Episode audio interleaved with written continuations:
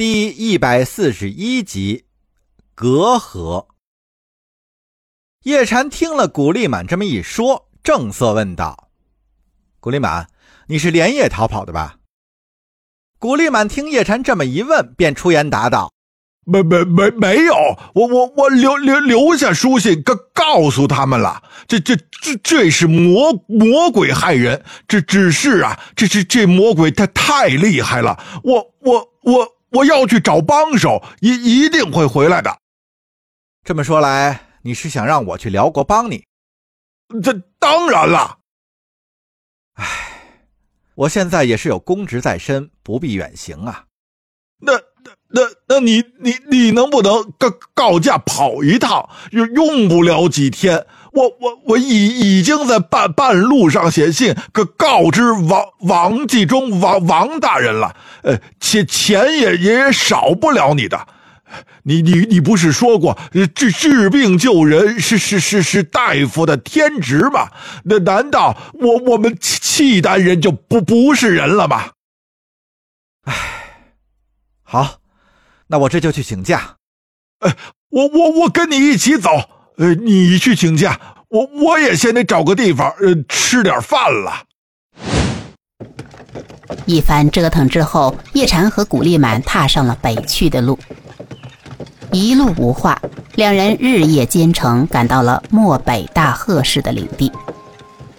叶禅在古丽满的带领下看了几名病人，这些病人浑身发热，双目赤红，脉象急促，有的还呕吐不止。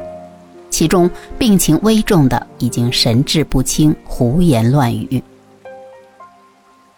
那这么多人同时染病啊！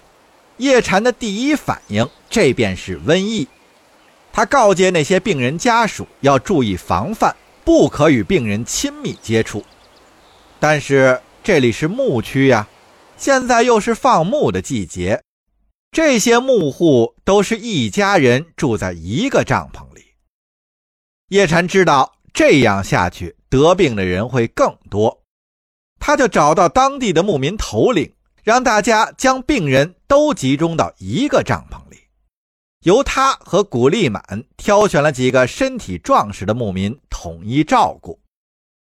叶禅将随身携带的清热解毒药丸都分给了重病人，但是过了两天呀，有几个病情危重的人还是死了。而剩下的几个症状较轻的病人倒是没有出现病情继续恶化的迹象，只是此前带来的药丸都已经分完了，叶禅只好发动大家去采集药性相近的草药，用来替代药丸，以保住这些人的性命。但是每天还是有新的病人被送进帐篷。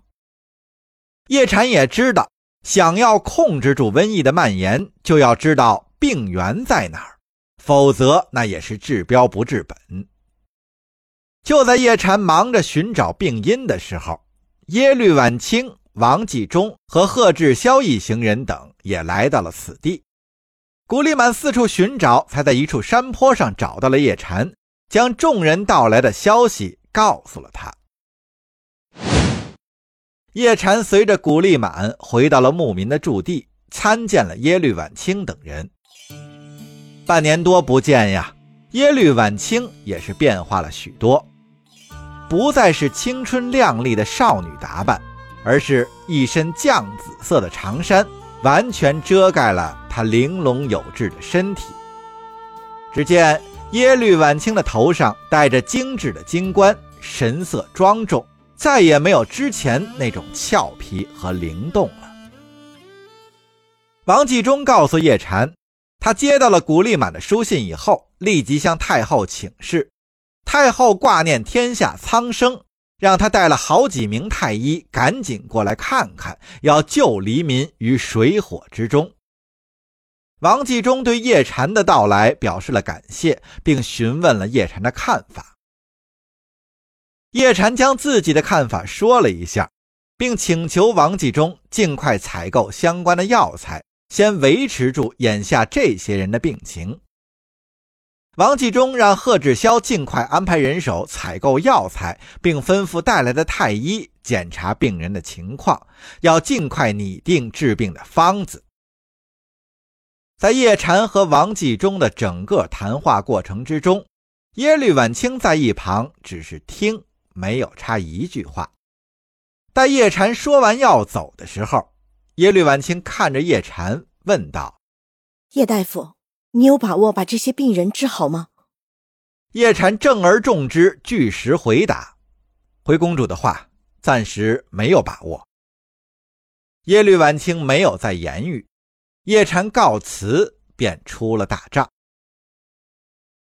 咱们书中代言啊，其实王继忠接到了古丽满让义使送来的书信之后，就找到了萧燕燕，说此次疫情是个让公主扬名的好契机，只需要多带太医控制住瘟疫的蔓延，再由公主出面做做样子，完全可以让那些部落族人。相信公主是天神的使者，耶律氏皇族是受天神庇佑的，那往后也就没人敢再有叛逆之心了。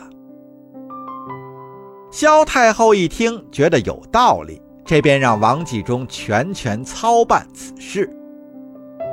王继忠知道叶禅会来，所以提前告诉耶律婉清，如果不想叶禅有什么闪失。就不要和叶禅太过亲近，毕竟跟过来那么多的侍卫，谁知道里面有多少是萧太后的眼线呀？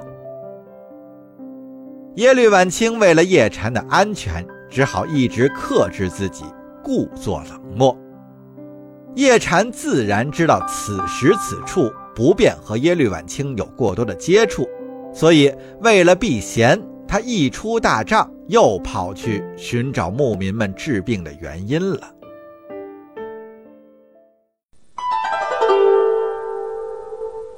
经过了几天的研究和讨论，叶禅和辽国太医们都认为这些牧民的病好像是中毒了，但不是人为下的毒，应该是一种慢性中毒，初期没有症状。但到了中后期，症状明显的时候，就说明脏器已经受到了损坏，就回天乏力了。王继忠让众人尽快找出病因，防止范围扩大。就在叶禅和辽国太医们忙着查找原因之时，萧太后派人又转来了好几封奏折，这些奏折都是各地出现疫病爆发的报告。王继忠把大家召集在一起，神色凝重地告诉了众人这个消息。那事关重大呀，大家谁都不敢怠慢。叶禅从病人的症状之中分析出，应该是中了某种破坏神经的毒素。这种毒素肯定是通过饮食进入人体的。可是这些牧民在此处生活了多年，为什么以前？没有发生过这种情况呢，而且这一家人都是同吃同住，为什么有人发病而有人没事儿呢？叶禅再次陷入了沉思。叶禅带着古丽满马不停蹄的各家打听病人发病前后的饮食情况，经过不懈的努力，叶禅终于得知，以前不是没有出现这种情况。而是辽国那时还不太稳定，征战频繁，他们的苦难朝廷还听不见看不到，部落的首领得知以后也不详查，只是把活着的人迁到别处，病的人留在原地自生自灭。从几位老人的口中得知，每到大涝之年就会出现这种情况，他们都认为这是天神发怒降罪于世间，世人无法逃脱。叶禅听了老者的话，再加上自己在草原上的观察，隐隐猜到众人生病的原因了，但他还需要验证。于是他在回去的路上，顺手采了一些他怀疑的对象，到病人的帐中询问他们是否吃过此物。众病人看着他手里的东西，都点点头，而且表示还不止吃了一次，而是吃了好久了。叶禅把手里的东西交给古丽满一些，让他捉一只老鼠，把这东西给老鼠喂下去，看看什么反应。古丽满怀着好奇的心情，照他的话做了。叶禅来到王继忠的大帐求见，进去后看见耶律婉清和贺志霄也在坐，他行了礼。耶律婉清示意他坐下，说：“王继忠主动问道：‘叶大夫，看来你是有所发现呀？’王大人是有所发现，不过现在还不能十分肯定。”我只是觉得事情紧急，所以先来禀报一下。毕竟要多注意一些是没有坏处的。